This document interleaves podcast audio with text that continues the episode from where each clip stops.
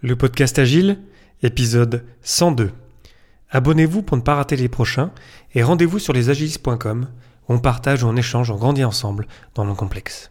Bonne écoute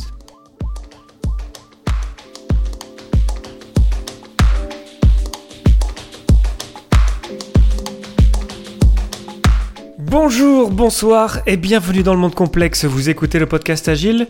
Je suis Léo Daven et je réponds chaque semaine à une question liée à l'état d'esprit, aux valeurs, principes et pratiques agiles qui font évoluer le monde du travail au-delà. Merci d'être à l'écoute aujourd'hui et retrouvez tous les épisodes sur le site web du podcast, lepodcastagile.fr. Aujourd'hui, pourquoi on ne prend pas de décision rationnelle?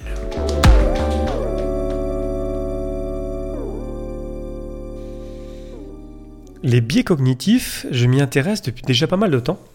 Et plus je lis sur le sujet, plus je me rends compte en fait que c'est vraiment passionnant et qu'on a vraiment beaucoup de choses à apprendre de ces, de ces failles dans nos raisonnements euh, qu'on fait en fait quotidiennement, tous les jours, je même, euh, j'irais même jusqu'à dire dans chaque interaction qu'on a avec une autre personne. Et comme vous le savez, l'approche parle souvent la première valeur du manifeste pour le développement agile de logiciel. On parle de plus d'interactions et plus d'individus.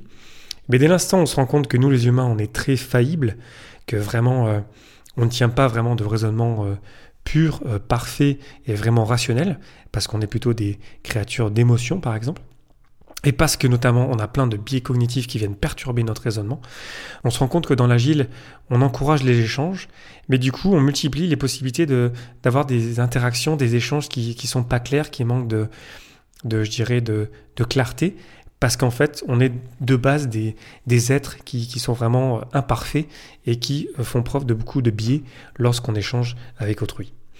Donc aujourd'hui, je vais vous parler de cinq biais cognitifs, ceux que je trouve les plus intéressants dans le, domaine de l'agile. Euh, il y en a plein d'autres, il y en a vraiment beaucoup en fait.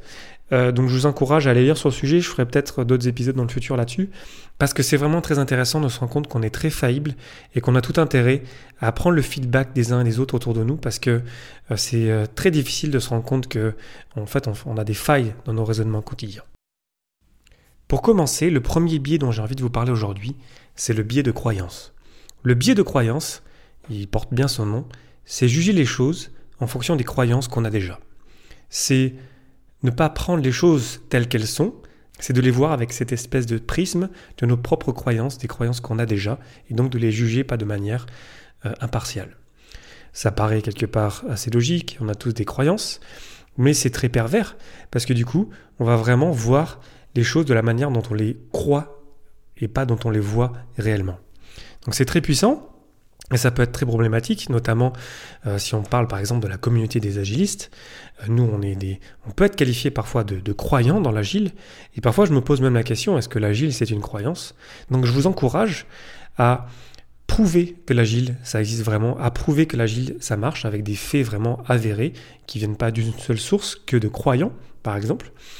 Euh, parce que c'est comme ça qu'on va faire grandir le mouvement, grandir l'agile, en vraiment pas en, essayant de, convaincre, comme si on était des, euh, des, prêcheurs quelque part, mais en arrivant avec d'autres arguments qui ne viennent pas juste de faits qui sont en fait faussés par nos propres croyances.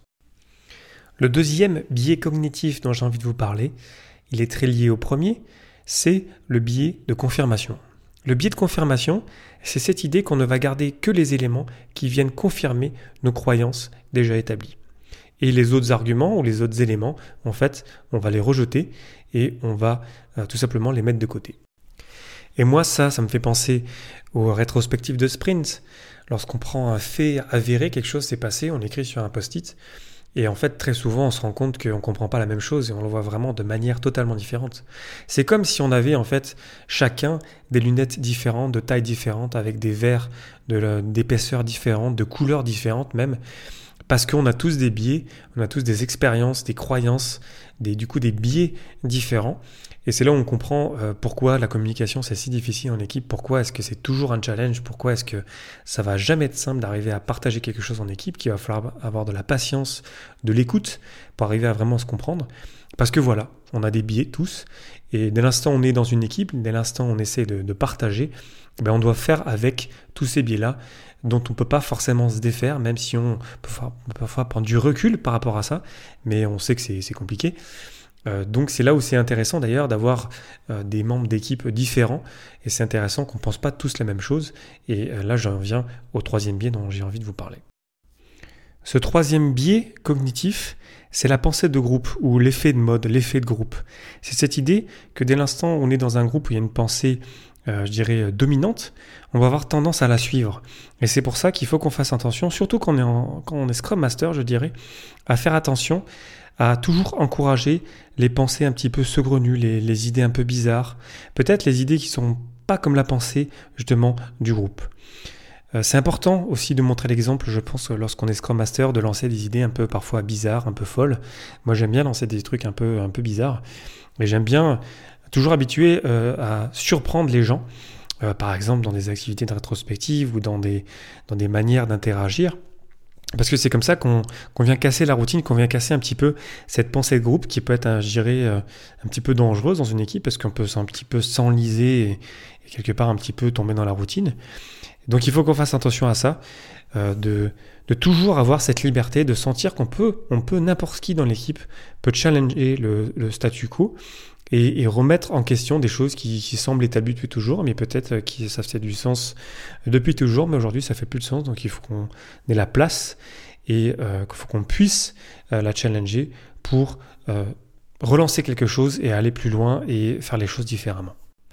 Le quatrième biais cognitif dont j'ai envie de vous parler, c'est le biais de l'autruche.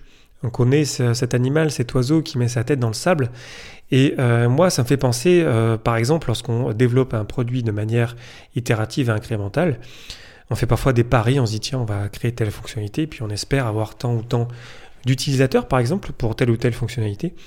Et j'ai vu souvent, dans plein d'endroits, dans des petites, dans des grandes entreprises, euh, souvent des propriétaires de produits qui s'entêtaient à continuer à investir du temps, de l'argent et à mettre de l'énergie dans des parties de produits euh, qui faisait pas de sens parce qu'en fait on n'avait pas d'utilisateur parce qu'en fait voilà ça ça marchait pas et on, vraiment on ignorait euh, sciemment des informations négatives ou même on allait jusqu'à euh, fausser des données pour prouver qu'on avait raison alors qu'en fait on avait tort parce qu'en fait on n'avait pas assez ou on n'avait pas d'utilisateur.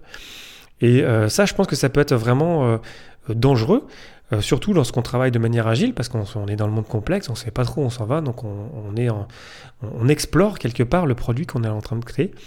Il faut qu'on ait cette, euh, honnêteté euh, intellectuelle ce courage de dire qu'en fait, voilà, ben, ça marche pas, ben, c'est pas grave, on n'investit pas plus, on met juste un sprint là-dessus, on essaye, puis ensuite on va tâtonner, et c'est pas grave si on n'a pas réussi à trouver euh, une nouvelle fonctionnalité qui marche très bien, par exemple du premier coup, ça arrive très rarement du premier coup, de toute façon, on va se le dire, mais qu'au moins qu'on n'ait pas peur de dire qu'on sait pas qu'on s'est trompé, c'est juste que dans le monde complexe, on ne sait pas trop où est-ce qu'on s'en va, donc on doit explorer. Du coup, euh, il faut qu'on regarde les données et euh, ce que nous dit le marché ou les utilisateurs de manière claire et honnête, de manière franche, pour ajuster le gouvernail et aller ailleurs à la prochaine itération, parce qu'on aura toujours une, autre chance, une prochaine itération, le mois prochain, les deux semaines prochaines, pour aller chercher de la valeur ailleurs. Le cinquième biais cognitif dont je vous parle aujourd'hui, et ensuite dans la conclusion, je vous ferai une, petite liste rapide de, deux, trois autres biais que je trouve intéressants, c'est l'effet boomerang.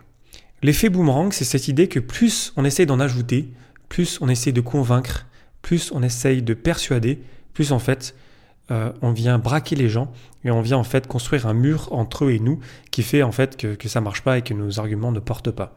Et en fait même on reçoit en retour un, boomerang, un retour de bâton, un retour de boomerang, qui fait en fait que nos arguments sont inaudibles et qu'on n'arrive pas à convaincre justement, alors que c'était notre but à l'origine.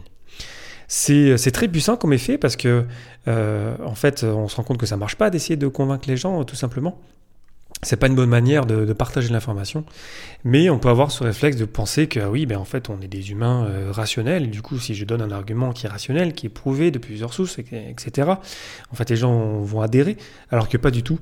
Les êtres humains, on, est des êtres euh, d'émotion, et du coup, euh, plus tu m'amènes d'arguments contraires à ma pensée, parce que aussi les autres peuvent peut-être avoir des biais de croyance, des biais de confirmation, etc plus en fait on va se braquer plus on va se dire en fait lui il dit n'importe quoi et j'y crois pas du tout.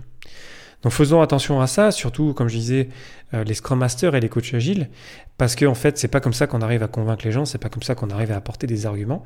On a plein d'autres manières, plein d'autres techniques pour arriver à apporter des idées nouvelles. Et plus on va essayer d'insister, en fait, plus on va construire cette espèce de mur, et plus en fait on va pas se comprendre. Pour conclure, ces cinq biais, le biais de croyance, le biais de confirmation, la pensée de groupe, le biais de l'autruche, l'effet boomerang, et puis il y en a plein d'autres. Ce sont vraiment des biais dont on doit faire avec en fait en tant qu'humain. On est vraiment très faillible et c'est pas que vous êtes particulièrement euh, mauvais ou que je sois particulièrement mauvais. C'est juste qu'on est comme ça. Il faut qu'on l'accepte et que peut-être on peut peut-être essayer de s'en rendre compte parfois lorsqu'on tombe un peu dans des pièges mentaux de cette sorte. Et quelque part, ça me fait dire que euh, je pense que le mentorat, le, coaching, c'est là où ça peut avoir vraiment beaucoup de, puissance. C'est là où on peut avoir des gens, des personnes de confiance qui peuvent vraiment euh, nous alerter lorsqu'on tombe dans des pièges mentaux de cette sorte. Je vous laisse aussi avec trois autres biais rapidement.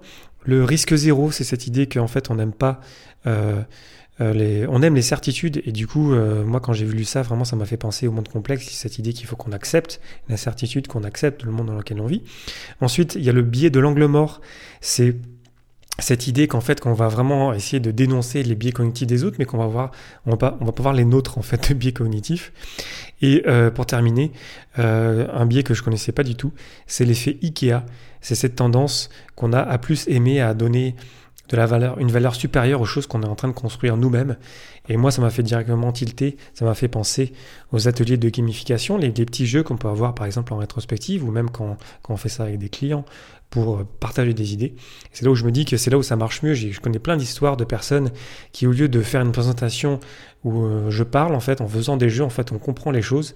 Et du coup, en fait, on n'a pas besoin de convaincre les gens parce que les personnes comprennent les choses d'elles-mêmes parce qu'en fait, elles leur donnent notamment, grâce à cet effet IKEA, plus de valeur. Voilà, je vous laisse avec ça et je vous laisse aussi avec une question. Parmi ces, je vous en ai partagé 8 euh, donc, même si les trois derniers c'était un peu rapidement. Est-ce qu'il y a eu parmi ces effets-là, ces, biais cognitifs, euh, vraiment un biais cognitif qui, vous a vraiment alerté? Je vous invite à réagir sur les, réseaux sociaux, sur Twitter notamment, euh, le podcast Agile ou mon compte Léo Daven. Euh, sur le site du podcast, le podcastagile.fr, même si je suis en train de faire une, expérimentation de ne plus poster les, les, épisodes dessus, mais ils vont revenir. Ou de réagir dans la communauté des agilistes sur lesagilistes.com pour partager quel était pour vous le, biais qui vous a peut-être surpris ou pas, ou peut-être un biais que vous connaissez qui est vraiment euh, pour vous est très important de partager avec la communauté. Voilà, je vous laisse avec ça. C'était Léo Daven pour le podcast Agile. Je vous remercie pour votre temps et pour votre attention et je vous souhaite une excellente journée et soirée.